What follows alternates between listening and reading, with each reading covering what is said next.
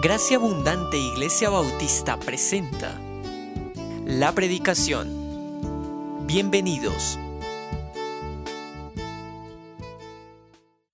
Y con la reverencia que tenemos ante la palabra, los invito a que vayamos al pasaje que vamos a estudiar hoy. Hemos estado eh, estudiando el libro o la carta a los Efesios. Pablo animando a su iglesia, aún desde sus prisiones. Y algo que identifica a Pablo es que dice que mis cadenas valgan la pena, que mis prisiones valgan la pena. Por causa del amor y el Evangelio de Cristo. Todo vale la pena cuando es por causa Dios mis sufrimientos, mis tribulaciones, mis cadenas, mis encierros. Todo vale la pena por causa del Evangelio de Jesucristo.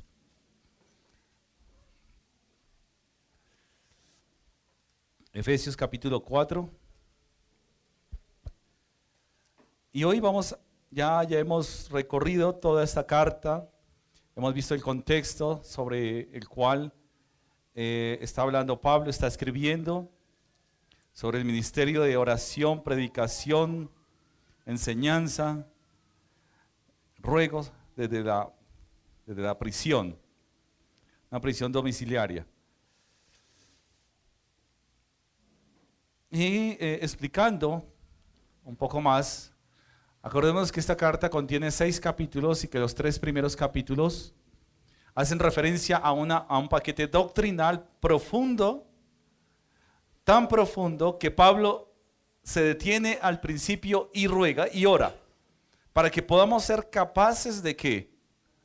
De poder comprender las grandezas del amor de Cristo y sus misterios. Así que si usted ya entendió todas estas grandezas, si ya comprendió la anchura, la altura, la longitud y la profundidad del amor de Cristo, si ya lo comprendió en su cabeza, en su mente, usted ya es una persona perfecta. No necesita estar acá. Mientras tanto, el resto nos quedamos porque comprenderlo humanamente, comprender y entender la eternidad, humanamente no es posible. Eh, en teología se, se refiere a una palabra que se llama el sensus plenior. Y eso hace referencia al sentido pleno de la escritura. Es decir, si yo entiendo totalmente los misterios, en mi humanidad me voy a dar cuenta que no.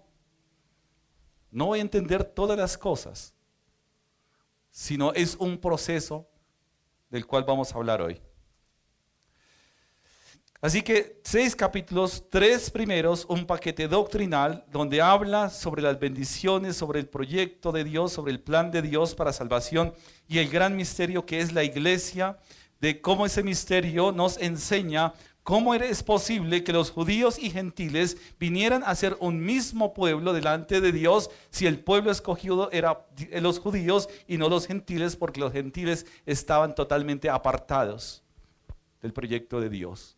Así que la iglesia explica, es un misterio que explica la grandeza del amor de Dios que no se limita a un pueblo, sino va más allá de un pueblo y el amor y la expresión de Dios va a toda la humanidad.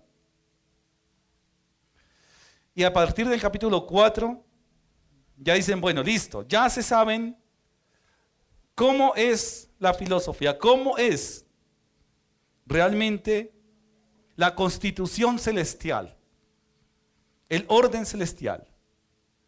Ahora lo que tienen que hacer es practicarlo. No esperar a que tengamos una condición celestial para poner en práctica la ética del reino, porque la ética del reino debe ser practicada por quienes, por los ciudadanos del reino de Dios. Por lo tanto, Pablo nos va a enseñar una conducta. Y la primera parte habla de una santidad de una vida santa, el capítulo 4 habla de una vida santa. una santidad delante de Dios. Y creo que llegamos hasta el versículo 16. ¿Si es así?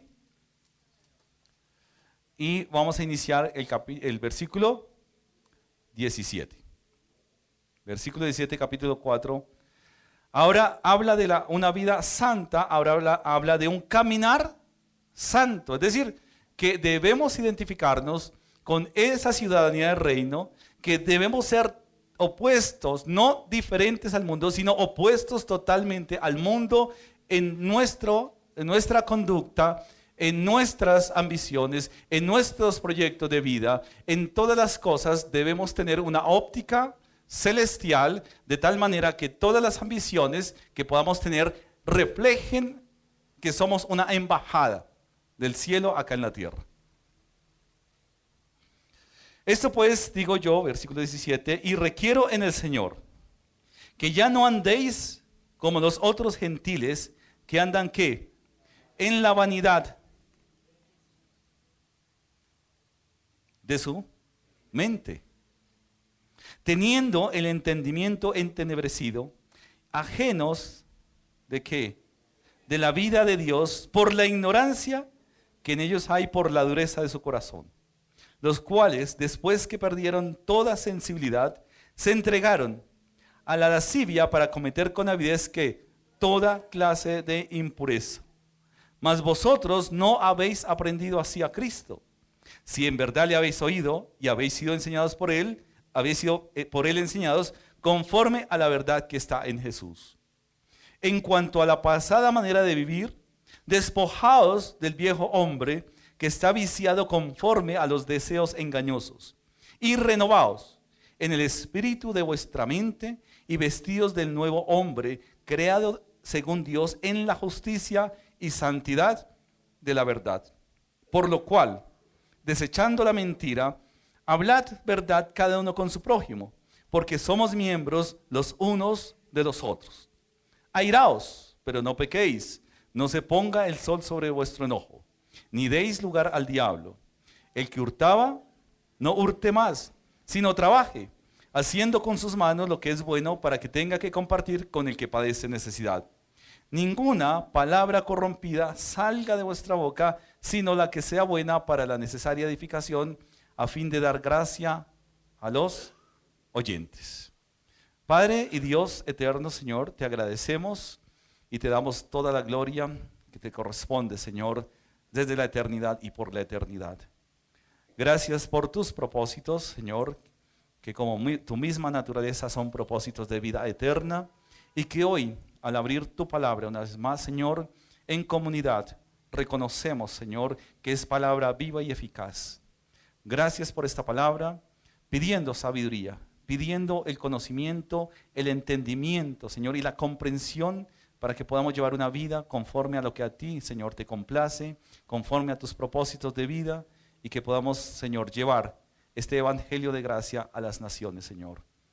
Buen Dios, que podamos reflejar tu carácter como iglesia, podamos ser embajadores, Dios mío, Señor, idóneos e instrumentos en tus manos para que tu nombre sea conocido y glorificado hasta la última de la tierra. Te adoramos y te exaltamos, Señor, en el nombre de Jesús. Amén. Ahora, ese andar en santidad. No sé si los jóvenes hoy en día conocen la urbanidad de Carreño. ¿Sí? ¿Sí? Entonces no, no eres tan joven. Tienes la edad de mi abuelita. ¿Sí? ¿Conocen la urbanidad de Carreño? ¿Algunos? Y los más grandecitos, ¿se acuerdan?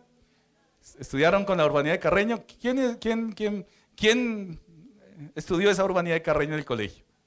Claro. El resto como que estuvieron en internado, yo no sé qué estaba.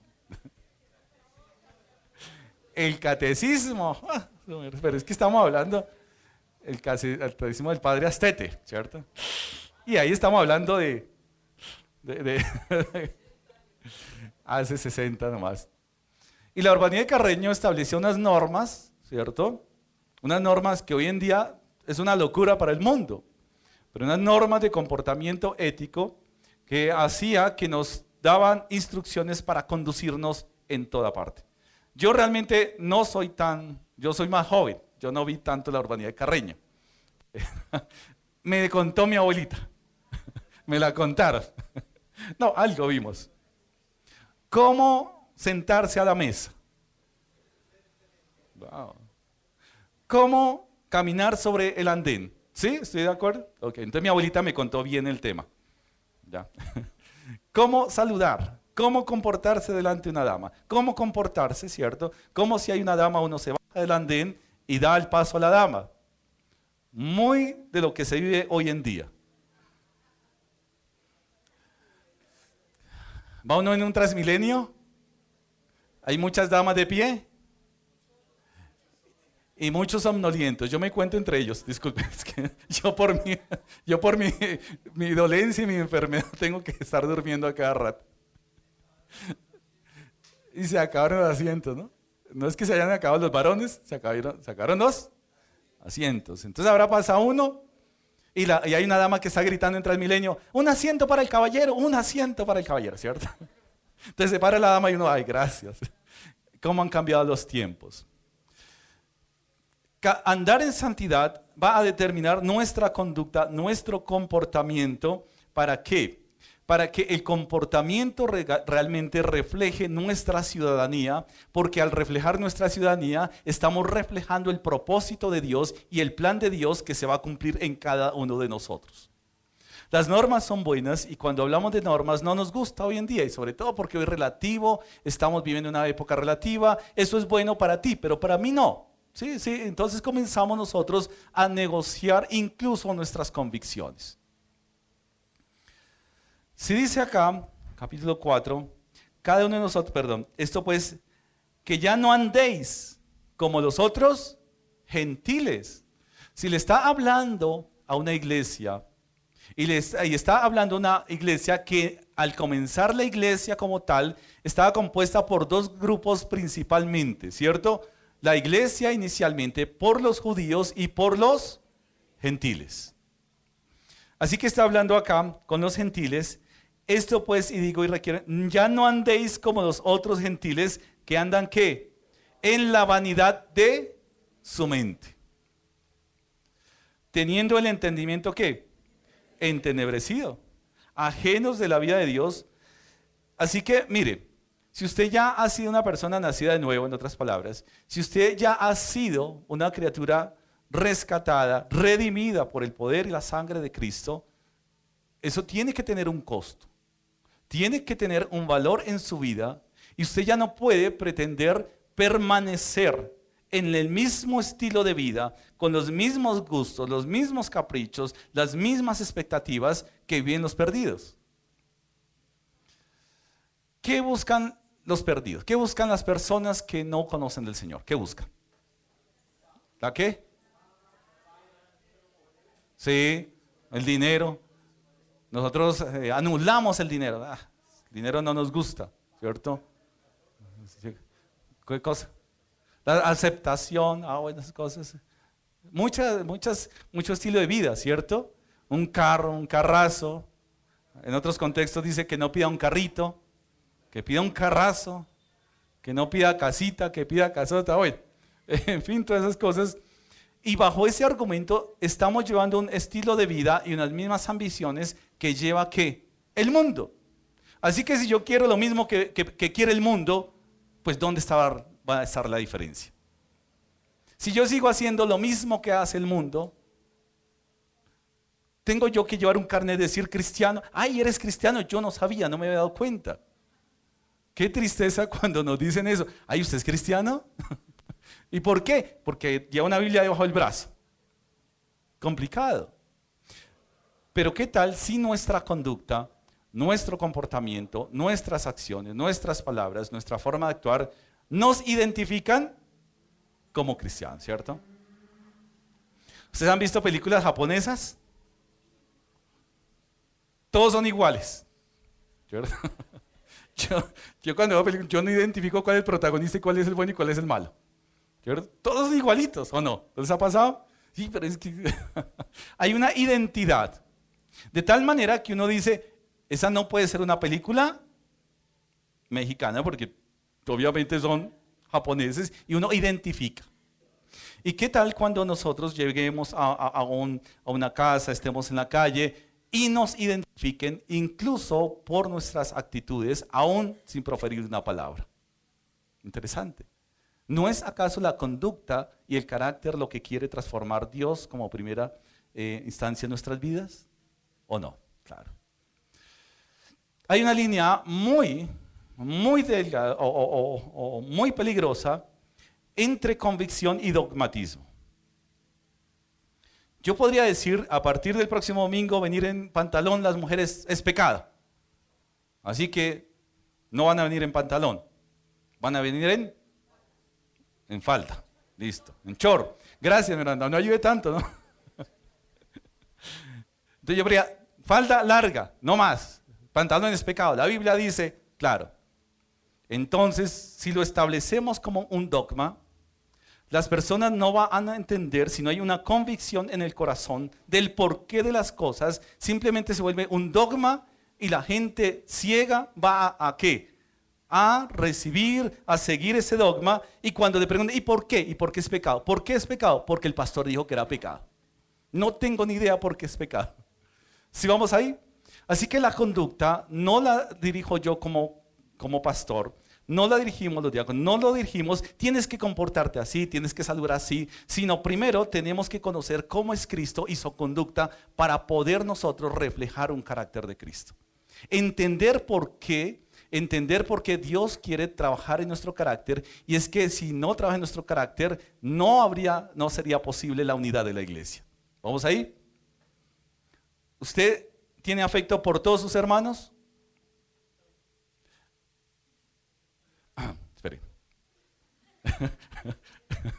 ¿Me lo repite?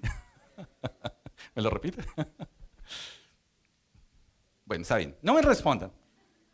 Me siento solo acá cuando... ¿Será que, que están acá todavía? Usted tiene amor en igual medida para todos los hermanos. Amén. ¿O usted realmente mira con amor más a un hermano que a otro? ¿Cierto? ¿Ya? Ay, es que yo quiero más al dedo meñique. mugre pulgar que no sirve para nada.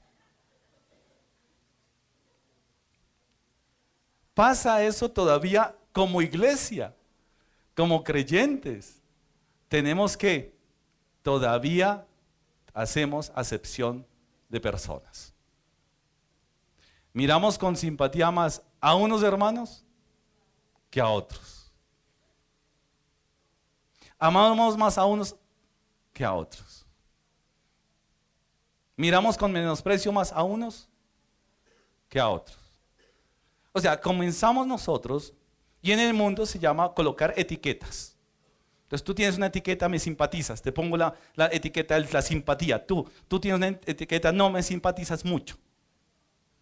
Entonces tienes, ¿por qué? Porque yo quiero. ¿Quién me dice que no? No debe ser así, porque la vanidad de la mente simplemente habla de la exaltación del hombre como tal.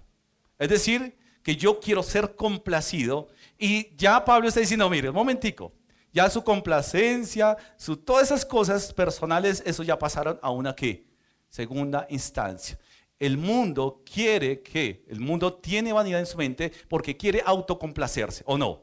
Eso es lo que el mundo quiere. No tiene otra idea sino complacerse. Y si no, mire por media hora, bueno, no lo mire, varios comerciales de televisión. Si quieres ser admirado, úntate esto. Si quieres que todo el mundo te mire así, colócate esto. Si quieres o no. No es el sistema del mundo que te lleva y te arrastra para que tú seas una especie de Dios o no. Esas cosas pasaron. Porque si mi vanidad rige mi conducta, voy a tener problemas. No solamente voy a tener problemas en mi corazón delante de Dios, sino voy a hacer una tragedia para la congregación. Voy a hacer una tragedia. Los cuales después que se perdieron, que perdieron toda sensibilidad, se entregaron a qué? A la lascivia para cometer con avidez toda clase de impurezas. Es decir, esos deseos desenfrenados, esos deseos desordenados, esas cosas, esas pasiones, todas estas cosas son del mundo. Cuando llegamos a la iglesia, mis hermanos, muchos diremos también, como en algunas a veces escuchamos, ¿por qué no volviste a tal, a tal iglesia? Porque, ay, no, había gente hipócrita allá. Ay, no. Ay, faltaba esto. No, eso no me saludaban. No, me miraban feo. Uy, una mano de criticones. Uy, Dios me libre de la crítica. ¿Vamos ahí? Uy, es que allá, no me saluda. Mi hermano, esa es la iglesia. Si la iglesia todos fuéramos íntegros, sinceros, perfectos a la medida de Cristo, pues no estaríamos acá. Este es, este es, el hospital de los muñecos, mis hermanos, ¿cierto? Llamémoslo de una manera ilustrativa. ¿Ya? ¿Quién fue al hospital de los muñecos? ¿Por qué?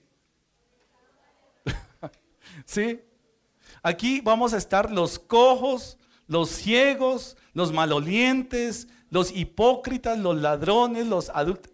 Una iglesia está compuesta por este grupo de personas y tenemos que entender ese principio. Si yo llego a una iglesia, no puedo pretender que todo mundo me ame en igual manera. No puedo pretender que todo mundo sea íntegro. No puedo entender que nadie sea hipócrita. No funciona de esa manera. No nos engañemos. No puedo decir yo, ah, soy el pastor de gracia abundante, allá todos son íntegros, comenzando por el pastor. No se puede. Por lo tanto, Pablo tiene que escribir, y si no fuera esa realidad, ¿para qué las cartas de Pablo? ¿Para qué una carta a los Corintios? ¿Para qué esta? No. Pablo se da cuenta, inspirado por el Espíritu Santo, que la iglesia está compuesta por pecadores que han recibido el perdón y que van a llegar pecadores necesitados del perdón de Dios. Necesitados. No hay perfecto. No, pero es que mira, eh, y, yo quiero hacer como un ejemplo del dogma. Algunos por testimonio y bueno, hemos luchado con diferentes pecados. Y a veces decimos, deja, deja el vicio del alcohol para que el Señor te acepte. Déjale. Y entonces comenzamos a poner una serie de restricciones para que Él. Pero dejamos, muchos dejan el y no significa que entreguen su vida a Cristo. Acércate a Cristo para que te ayude, para que seas una nueva criatura y para que siendo nueva criatura, tu mente, tu corazón, toda tu vida se renueve y vas a ver el resultado frente al pecado ser diferente, ¿sí? Parece, ayer hacíamos una dinámica muy interesante de, varones, leyendo una carta, ¿cierto? y qué diferente leer la carta de arriba hacia abajo que de abajo hacia arriba. Los mismos elementos, pero el orden de los factores alteraba totalmente el resultado. Yo no puedo decirle a una persona, mire, sea perfecto para que se acerque a Dios. Efesios nos aclara que Dios nos ha escogido para qué, qué, para qué, para ser santos y sin mancha delante. Es decir, no nos ha escogido por ser qué? Santos. No funciona de esa manera. Dios no nos escoge porque seamos perfectos. Dios nos escoge y nos rescata para hacernos qué? Perfectos. ¿Cuántos santos hay acá? ¿Cuántos santos hay acá? Cuatro, listo. Bueno, el resto son inconversos gentiles que andan en sus desordenadamente ¿Cuántos santos hay acá? Uy, ya casi. Bueno, al final vamos a predicar el Evangelio al resto, a los 80 que no levantaron su mano. Porque la Biblia nos habla de que nos ha apartado, ¿para qué? Nos ha escogido. Así que la palabra santos tiene dos connotaciones el santo y santificación, o santificación. Santo es alguien que ha sido apartado. Por ser bueno, ni a palo. No. Ha sido apartado para que Dios en su proceso lo santifique. No somos santos porque seamos perfectos, porque hagamos cuatro horas de devocionales como ustedes lo hacen todos los días, para que estén inmersos en oración tres horas en las noches como ustedes lo hacen después del trabajo, que estén llamando a sus hermanos en comunión durante toda la semana, dedicando cuatro horas llamando a sus hermanos, estoy orando por ti, hermano. no, no hacemos eso, ¿cierto? Somos imperfectos. Cuando Jesús escoge a sus discípulos, no los escoge de lo más selecto de Jerusalén, no los escoge de lo más docto del templo, los escoge, y como dice el libro de Hechos, eran gente del vulgo y sin letras, necesitados del poder transformador de Dios. Todos somos necesitados del poder. Así que esto Pablo lo escribe sabiendo que como somos imperfectos necesitamos instrucción. Instrucción para saber cómo nos comportamos. Cuando un hijo nuestro un chico nuestro rompe un plato en la casa, y, ojalá sea la vajilla que tiene tradición familiar de 10 generaciones anteriores, ¿no? Desorejó un pocillo y ¿qué pasa? El papá lo coge a, a palo, ¿cierto? A correr y le rompe lo que queda el pocillo en la cabeza. Y lo deja así. Dios sabe que necesitamos instrucción porque todo lo que hagamos en nuestras fuerzas es un desastre. Todo lo que hacemos es un desastre. Así queramos que es una buena obra, es un desastre delante de Dios si no hemos sido redimidos. Y la Biblia nos dice, segunda carta de Timoteo 3:16, acordemos que toda la palabra, toda la escritura es inspirada por? Dios. ¿Para qué? Enseñar, redarguir, corregir, instruir. Pablo nos está enseñando. Y está enseñando que los pasos necesarios para que nosotros podamos llevar una vida conforme al propósito de Dios, conforme a lo que hace la palabra. Si no hay una instrucción, quedaríamos salto al vacío. Pero Pablo parece que con plastilina comienza a desglosar cómo es, da unos ejemplos. Eh, no solamente da no, solamente enseña, sino también redarguye. Porque, ojo, esas cosas eran antes, ¿cierto? O sea, esos pensamientos, esas acciones, esas palabras, esas emociones eran antes cuando ustedes vivían como los, los demás gentiles. Dice acá, mas vosotros no habéis aprendido, el versículo 20, hacia Cristo, si en verdad le habéis oído y habéis sido por él enseñados conforme a la verdad que está en Jesús. El mundo está ciego, el mundo está sordo, el mundo está totalmente en tinieblas porque hay un enemigo que quiere que, que eh, tiene un entendimiento entenebrecido, vela su vista, vela su visión espiritual y hace que el conocimiento y la luz de Cristo que no llegue y no refleje en sus corazones. Por lo tanto, el mundo queda a decir, no quiero a Cristo. No me interesa su palabra. Ustedes se imaginan que nosotros cuando compartamos la palabra, el mundo dijera, uy, chévere, eso era lo que necesitaba, y qué bendición, porque ahora todo el mundo dice, Dios le bendiga, ¿no? Ay, tan querido, uy, eso era lo que necesitaba para mi vida. ¿Eso es lo que encontramos en el mundo? No. Cuando hicimos la práctica el jueves, pues algunos sí reconocían su necesidad, reconocían su pecado, pero a otros no les interesa porque el mundo realmente, Satanás ha hecho una obra de velar y cegar su entendimiento. En cuanto a la pasada manera de vivir, ¿qué dice acá Pablo? 22. Despojados del viejo hombre que está viciado conforme a los deseos engañosos.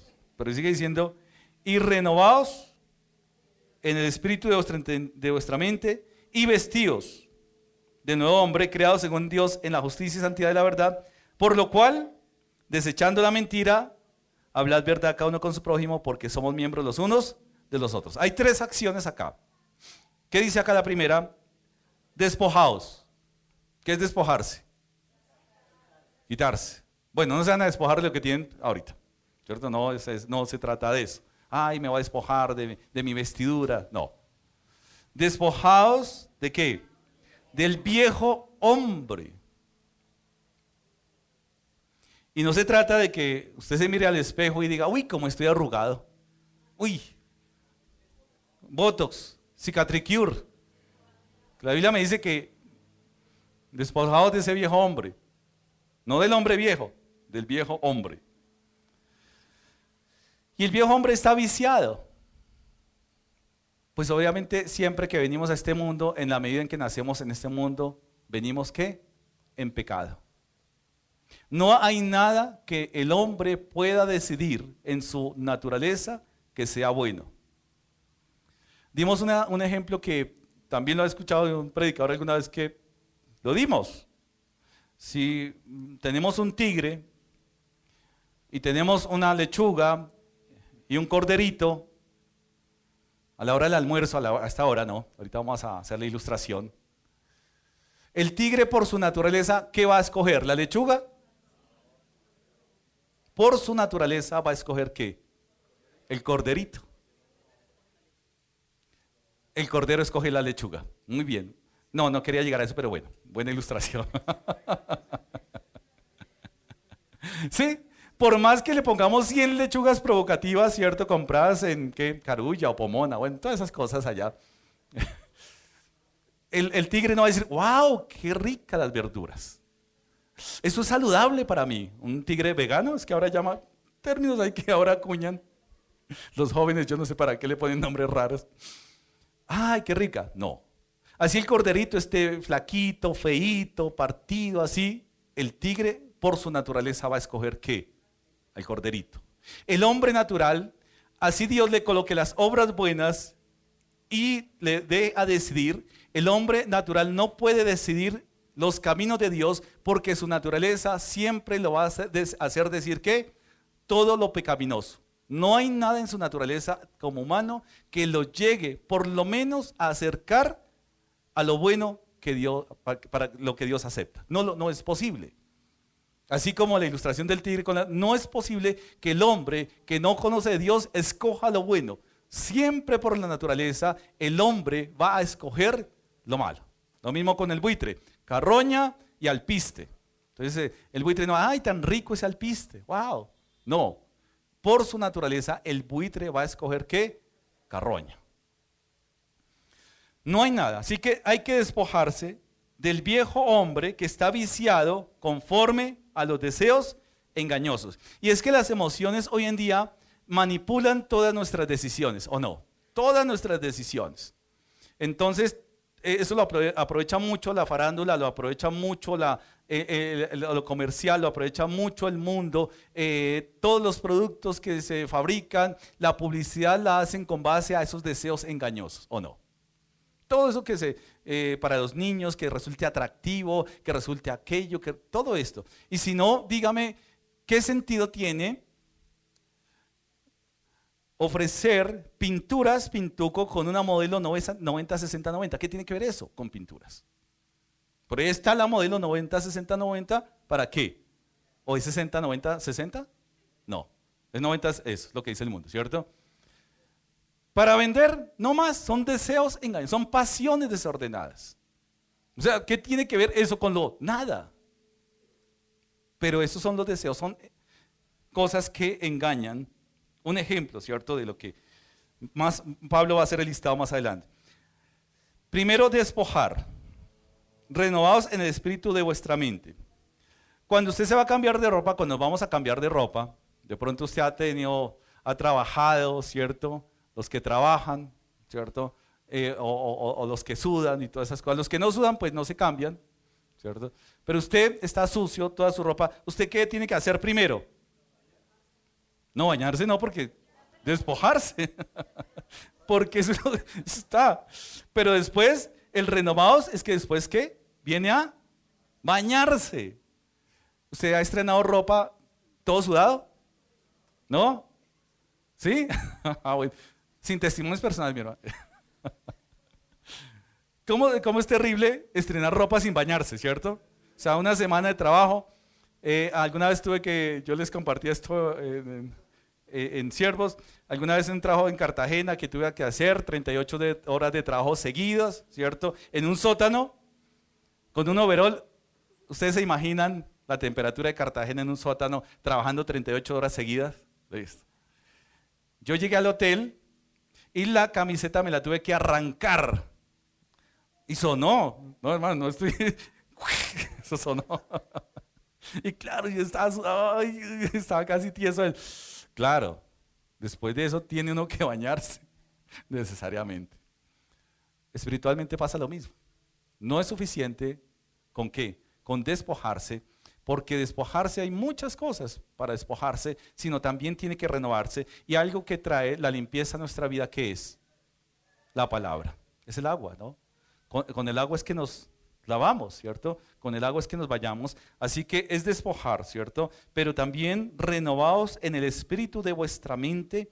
Y ahora sí que, y vestidos del nuevo hombre, creado según Dios en la justicia y santidad de la verdad. Vamos ahí. Y ahora, usted tiene el vestido ahí todo vuelto nada. Usted lo, es más, usted tiró de pronto las medias y quedaron pegadas al techo. De pronto quedó, y quedó enterita la media, ahí cuadradita. Quedó parada la media. Oiga, no había pensado en eso. Gracias, mi hermano. Esas vivencias, mire cómo las vivencias sirven para algo, ¿no? ¿Qué hay que hacer con eso? Bótelo. Ya es un vestido sucio, mugriento, maloliente. Ya está viejo. Porque es que acá está hablando de, de un vestido viejo, maloliente. ¿Ya para qué? ¿Para qué va a estrenar el hilo de los remiendos? No vale la pena. Dios no juega a los remiendos. Dios hace todas las cosas nuevas. Y cuando dice que hace todas las cosas, mi mente debe reflejar que efectivamente ha renovado mi mente. ¿Vamos ahí? Justicia y santidad, y eso tiene que ver con un resultado de la salvación, es que no podemos recibir el perdón de Dios si no hemos sido justificados y la salvación ha pagado, la salvación que Cristo nos da en su obra, ha pagado por nuestros pecados. Hemos hablado últimamente compartiendo que el Evangelio está en los cuatro pasos y responde las cuatro preguntas. ¿Por qué tuvo que nacer Jesús? ¿Por qué tuvo que morir Jesús? ¿Por qué tuvo que resucitar Jesús? ¿Y por qué tuvo que ascender Jesús? Es lo que enmarca el Evangelio para poderlo hacer entender a las personas. Y acá dice que la justicia y santidad de la verdad, cuando siendo culpables, hemos sido declarados que inocentes, es decir, que la obra de Cristo, cuando llegamos a la obra, a entender y aceptar el Evangelio y vivir el Evangelio, hemos, sido, hemos pasado de un que, de un sillón que decía condenado a otro que dice redimido, eres libre. Hemos sido justificados, es decir, toda la culpa, toda la carga, todo el castigo que había por nuestro pecado ha sido qué? Perfecto. Y no solamente porque una cosa es despojarlo, como, en las películas presentan a los presos, ¿cierto? Con rayas a veces, ¿cierto? Vestido de rayas, bueno, todas esas cosas. Y es como este preso, no solamente lo colocan del banquillo del acusado, lo sacan, ¿cierto?, al estrado de la libertad, sino también cambian su vestidura. Porque no puede él vivir una vida, imagínense en la calle viendo a alguien con vestido así de rayas como de un presidiario. ¿Así la moda? todos rayas. ah, yo pensé que todos presos. Ah. Así que no solamente es cambiar de posición, que esa es la, la, obra de santificación, la santidad por posición. Es decir, hemos sido pasados del banquillo del acusado al estrado de los inocentes. Y no solamente eso, sino que Cristo nos ha cambiado la vestidura y ahora nos ha investido de qué? De santidad y de justicia. Tenemos un, una investidura de justicia. Si vemos la obra de Cristo, o sea, nos redime, nos declara inocentes y aparte de eso nos da un vestido blanco que refleja la justicia de Dios en nuestras vidas. Así que ese vestido, mis hermanos, cuando usted tiene un vestido blanco, usted no va a cambiar la llanta de su carro con ese vestido blanco. Usted no va a hacer las mismas cosas que hace el mundo, porque ya usted se guarda del mundo y tiene que guardar la integridad de lo que Dios le ha dado para que pueda reflejar el carácter de Cristo en su vida. ¿Vamos ahí? Esas cosas, mis hermanos, van a incidir en nuestra mente para decidir cada cosa que nosotros tengamos que decir en la vida. Por eso la línea entre dogmatismo y convicción a veces se confunde y, ah, no pueden venir. No. ¿Por qué hay una convicción en tu corazón de no hacer esas cosas o de sí hacerlas? La Biblia dice que todo lo que no procede de fe es pecado. Es más, incluso si yo me tomo una sopa o una bandeja paisa ahorita y digo, uy, eso como que es pecado porque tal cosa, wow, creo, estoy, ay, estoy dudando. O sea, es un ejemplo. Todo lo que no procede de fe es pecado. Por lo, por lo cual entonces dice acá, por lo cual desechando la mentira. Digan amén los mentirosos. Ay, gracias Señor, esta congregación es perfecta. No hay mentirosos, ya son mentirosos. Eso es lo que dice la Biblia. Son más mentirosos porque, ¿sí o no? Claro. Desechando que la mentira, hablad verdad. Cada uno con su prójimo, porque, así que, miren lo interesante, porque no es solamente vacía su mente, ¿cierto? No es como el Buda, eh, no voy a pensar en nada, no voy a pensar en nada, voy a dejar los placeres del mundo, no voy a pensar en... No, una mente desocupada, dicen algunos expertos, algunos teólogos, que una mente desocupada es la loca de la casa. No, eso no dicen los teólogos. Eso lo dicen algunos, algunos. Pero sí, una mente vacía, ¿qué hace? Se puede llenar qué? Con cualquier cosa. Así que no solamente es despojar nuestra mente, sino llenarla. Y es lo que está diciendo Pablo. Pablo no dice, despójense, sino después de una vez despojado que renuévense, vístanse y desechen. Es decir, esa ropa ya no, no sigan con esa ropa maloliente. Esa ropa del mundo no, o sea, ¿por qué las mismas prácticas del mundo? ¿Por qué la misma conducta? ¿Por qué los mismos gustos y placeres del mundo? No. Por lo cual, desechando la mentira, hablad verdad cada uno con su prójimo, porque somos qué? Miembros los unos de los otros. ¿Se imaginan el dedo meñique diciéndole al pulgar? No, yo no soy el meñique, yo soy el, el, dedo del corazón, ¿cierto? Es lógico, es una fábula que no tiene sentido. Mentirse entre el mismo cuerpo no solamente es algo que yo debo dejar de mi corazón, porque la Biblia me dice que lo deje, sino porque también contribuye que a la unidad. Todo, acordemos que capítulo 4 inicia con esa oración de Pablo. ¿Se acuerdan? Solícitos en guardar la unidad. Y él está hablando de una conducta que va encaminada a qué? A guardar la unidad. Si ustedes son mentirosos los unos con los otros, ¿qué dice Pablo? No, mire, no, no vivan una mentira. Vivan una integridad. Ya no sean mentirosos. Y hermanito, estoy orando por usted. Y de pronto, ay, ya está. Y de pronto ni siquiera se acordó en la semana de orar por el hermano. Pronto, uy, qué gusto verte. Y por ay, otra vez este hermano. no. no puede ser eso. ¿Se presenta? Por supuesto que se da el caso en las iglesias. Por eso Pablo está diciendo y está dando unas instrucciones qué debe hacer para no presentarse. Porque somos miembros los unos de los otros. Airaos, pero no pequéis. No se ponga el sol sobre esto. No, a ver. ¿Por qué cosas podemos airarnos nosotros?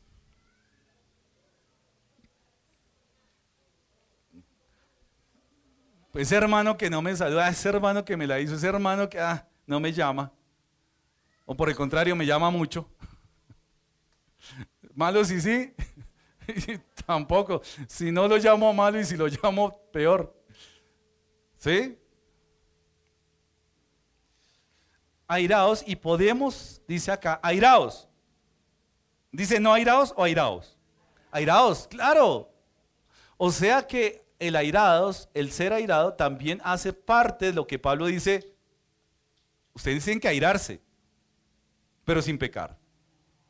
¿Por qué cosas podemos airarnos nosotros los cristianos o los creyentes? Claro, por cosas que alguien o que hacemos nosotros que va en contra de la santidad de Dios. Eso debe producirnos ira. El pecado la injusticia, todas esas cosas que atentan contra el orden y el propósito de Dios, debe haber algo que nos molesta. Nosotros no, ay, tan mentiroso, oído, Dios te bendiga. No, no me molestas, no me da, no. Tenemos que ser airados contra el pecador, contra el hermano, contra el pecado, claro. Y a veces confundimos esas dos cosas. Entonces nos airamos contra el hermano y dejamos pasar su pecado. ¿Sí? ¿Sí? Y acá dice airaos, pero no pequéis. Ojo con esas cosas. No se ponga el sol sobre vuestro no. Así que la iglesia, mis hermanos, una instrucción es que la iglesia es una oportunidad de poder nosotros ejercer el nuevo, la nueva vida en Cristo. Si hay un hermano que de pronto no lo aguanto, pues es la oportunidad de yo, no de salirme de la iglesia, es de acercarme al hermano y poder abrir una oportunidad de amar al hermano. Eso cuesta, pero es lo que hay que hacer. Póngase a pensar lo mismo que estábamos. ¿Será que hay hermanos que, que, que amo más que unos a otros? Comencemos a pensar en, de pronto en los que no. Es que no me cae tan gordo ese hermano, ¿cierto?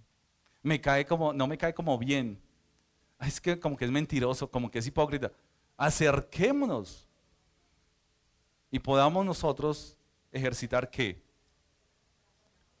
el amor unos a otros. No mentirnos. En parejas hay un principio muy interesante y creo que les he compartido. A veces escuchamos, no, pero yo no lo puedo saludar amablemente porque yo no voy a ser hipócrita. ¿O no? A veces, no, yo no, pues, yo que voy a ser hipócrita con mi hermano, si no me cae bien que, no. Confundimos y, a veces, mis hermanos, pensemos en esto. Cuando a veces uno habla del amor, algunas respuestas dicen, es que yo no, soy, no puedo ser meloso.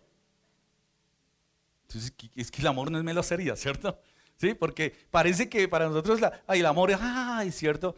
Tiene que ver, claro, con una manifestación de abrazo, tiene que ver con un ósculo santo, como dice la palabra.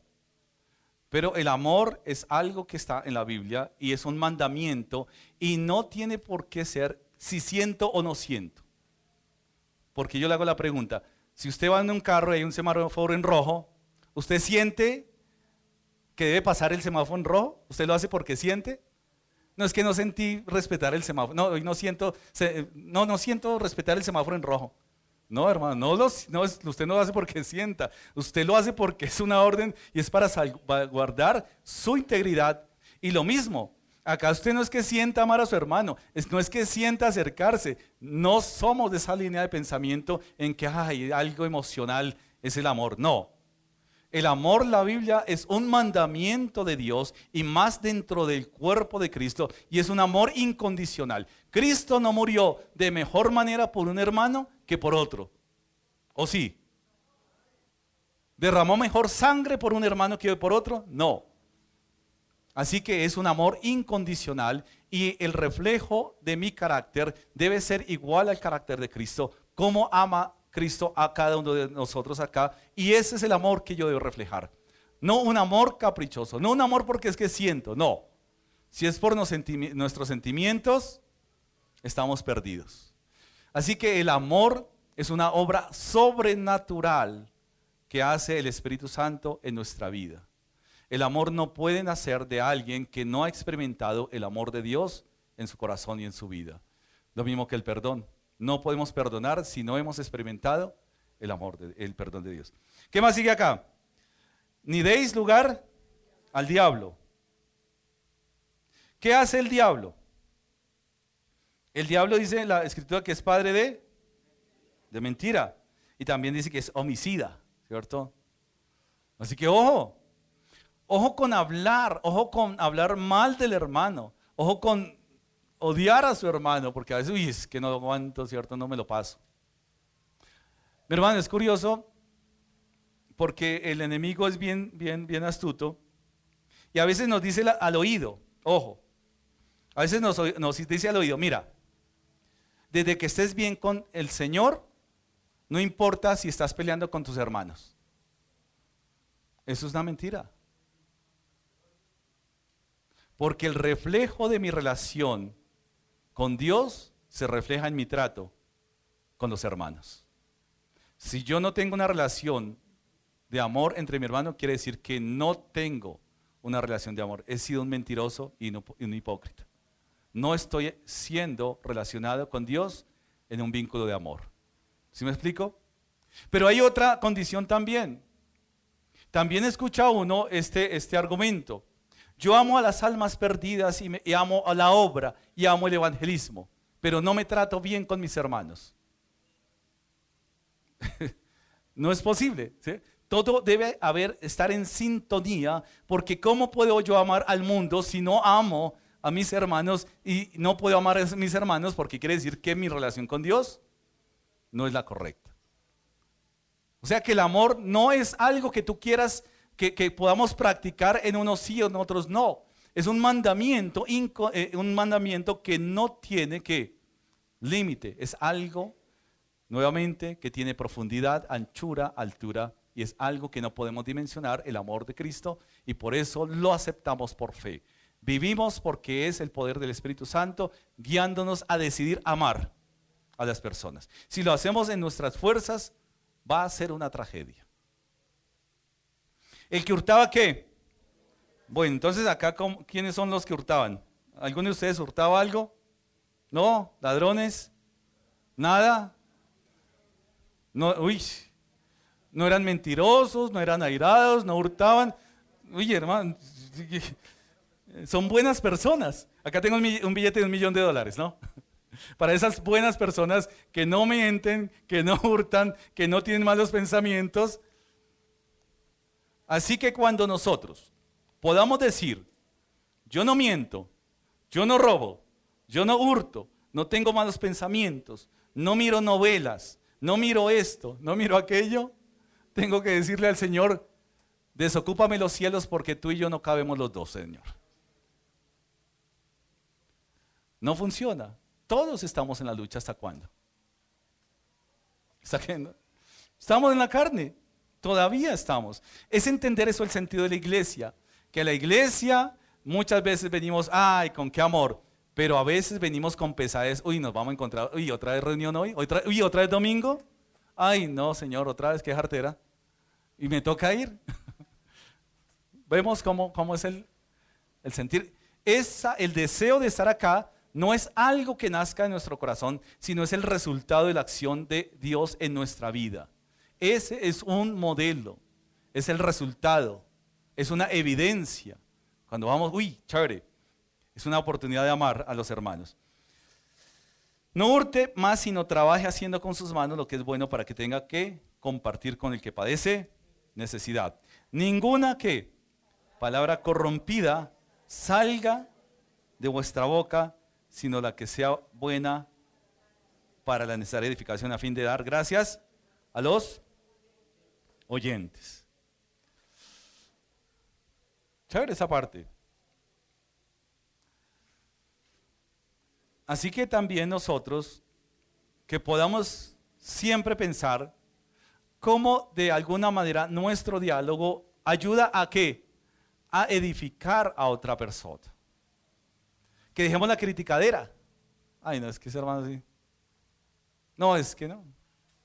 Grave el hermano, ¿no? no, es que... ¿ah? Sí. Ay, Señor, voy a orar por él para que lo transformes. Y oramos por el hermano y Señor, cambia el corazón de ese hermano. Claro. Pero qué. Nosotros con ese vestido mugriento, maloliente, y pretendemos entrar al restaurante de gala, pero que no entre nuestro hermano porque, uy, qué sucio estás. Estás cochino. Pero nosotros todavía, y Pablo dice que es una acción continua despojaos, ¿cierto? Lavaos, vestíos y desechad. Es una conducta. Fíjese que no es una religión, es una conducta que habla de mi relación con el Señor. ¿Por qué nos cuesta tanto? Porque realmente algo que estábamos viendo y, lo que estamos viendo en varones y lo que ven las damas, eh, estamos hablando de carácter. Y qué bueno porque son espacios, ¿para qué? Para aprender más de modelar ese carácter de Cristo. Y es interesante porque tenemos un inventario que traemos del mundo con el cual estamos luchando todavía. Y son las instrucciones que Pablo y, la carta, digamos lo que es la Biblia, nos enseña para qué? Ver el modelo ideal de lo que Dios quiere en nuestras vidas. La perfección solamente la vamos a encontrar cuando estemos allá en la eternidad una vez y para siempre. Ya no va a haber malolientes, mugrientos, sudados, sino ya todas esas cosas. El propósito de Cristo con su iglesia es que embellecerla. El propósito de Cristo es adornarla. Quiere presentársela hermosa a su Padre. Es decir, mira Padre, la novia del Cordero. Una iglesia gloriosa. Y por eso tenemos que pensar que si Cristo está trabajando en nuestros corazones para presentarnos al Padre embellecidos, mire todo los que, lo que nos resta por trabajar, todo lo que nos resta por despojarnos, todo lo que nos resta por lavarnos, mis hermanos. Eh, en el Antiguo Testamento, eh, hablando de noviazgo, había un año de gracia para que el hombre se preparara para el momento de llegar al matrimonio y la mujer también. El hombre se preparaba, trabajaba por la casa, por lo necesario, trabajaba por el televisor plasma para que la mujer viera la novela, todas esas cosas. No. Trabajaba para que no hubiera necesidad. Trabajaba para que su mujer fuera hermoseada en la casa. Y la mujer trabajaba para ser hermosa e idónea compañera de su esposo. En todo sentido. Si ustedes ven las costumbres de Oriente, y lo vemos en Esther, cómo Esther tuvo un proceso de embellecimiento físico, estético, de adorno, de todo eso para presentarse al rey y para que el rey en medio de eso viera la belleza de Esther. Y eso es lo que le estamos haciendo como iglesia, hermoseándonos para qué? Para que Cristo pueda hacer la obra en nuestras vidas, preparándonos, pero nosotros no nos hermoseamos, nos hermosea el Señor a través de su obra, para presentarnos en algún momento como esa novia bella delante del Padre. Limpia y sin mancha. Una iglesia gloriosa. Por eso Pablo dice, estas cosas van a ser una constante lucha en sus vidas, en su carácter, pero trabajen en eso. Si tienen esas costumbres, comiencen a despojarse. Comiencen a hacerlo. Fíjense que no es la urbanidad de Carreño. Es más que normas de urbanidad es reflejar la ética de reino aquí, ahora, en el presente. No es hasta que lleguemos, es mientras llegamos, estamos en el proceso de santificación, mis hermanos. Todas estas cosas, esta conducta habla de nuestra relación con el Señor. Así que mis hermanos, esto es posible, solamente es posible vivir este proceso, despojarnos, lavarnos, vestirnos y desechar solamente es posible y efectivo a través de la obra de Cristo en la cruz del Calvario. No hay otra obra. Si Cristo no muere en la cruz del Calvario, nosotros como iglesia estaríamos perdidos. No habría iglesia. Pero Cristo tiene que venir a la tierra, tiene que morir como hombre, tiene que venir y más que hombre, se hizo siervo del hombre y mostrarnos cómo es la ciudadanía del reino. Allá no hablamos de grandeza, hablamos de humillación, porque el que se humilla será exaltado. Y Cristo vino para humillarse a sí mismo y poder, después de su muerte, resurrección, ascensión, ser glorificado una vez y para siempre. Mis hermanos, la cabeza de la iglesia, Cristo murió por nosotros. Nosotros debemos como cristianos reflejar su carácter conforme a su voluntad. Así que pensemos que estas cosas nacen de una convicción y el resultado de una obra de Dios en nuestras vidas. Padre y Dios eterno, Señor, te adoramos y te glorificamos, Señor, gracias por tu palabra. Señor, gracias, Dios mío, Señor, porque traes convicción que el mejor camino que podemos tener es el camino que tú has trazado, la senda de buenas obras, Señor, que tú has trazado antes, Señor, de la fundación del mundo, para que andemos en ellas. Señor, perdona nuestros pecados, perdona nuestras iniquidades, nuestro comportamiento, nuestra conducta que no habla de ti, Señor, y por lo tanto, si no habla de ti ni de tu obra, Señor, somos pecadores porque estamos haciendo omisión a un orden, tuyo, Señor, un mandamiento tuyo, que seamos embajadores, instrumentos de luz, instrumentos que traigan sal, Señor, que seamos sal en la tierra, que detengamos esa corrupción, que podamos, Señor, mostrarle al mundo la ciudadanía celestial. Perdona nuestros pecados, nuestra negligencia, Dios mío, Señor, porque sabiendo hacer lo bueno muchas veces no lo hacemos. Luchamos con muchas cosas todavía de nuestra vieja naturaleza, nuestra carnalidad, Dios mío, Señor. Pero te pedimos que continúes dando, Señor, convicción a nuestros corazones, a nuestras mentes y el conocimiento en tu palabra, para que podamos despojarnos día a día, Señor, para que podamos caminar, Señor, en santidad delante de ti, sabiendo que son tus propósitos, sabiendo que apartados de ti, no sería posible, Señor, despojarnos de todas estas cosas que nos a veces nos detienen para dar testimonio de ti. Gracias por tu palabra, gracias porque es viva y es eficaz, gracias porque muestras tu voluntad y tu poder a través de la misma palabra. Que hoy salgamos, Señor, confrontados. Que hoy, Señor, nuestros corazones se abran una vez más para que ese depósito de tu palabra, Señor, en nuestra vida, en nuestros corazones, siga, Señor, progresando y que también tu evangelio progrese. A ti, Señor, reconocemos que eres digno de toda gloria y de toda honra. Gracia Abundante Iglesia Bautista presentó la predicación. Bendiciones.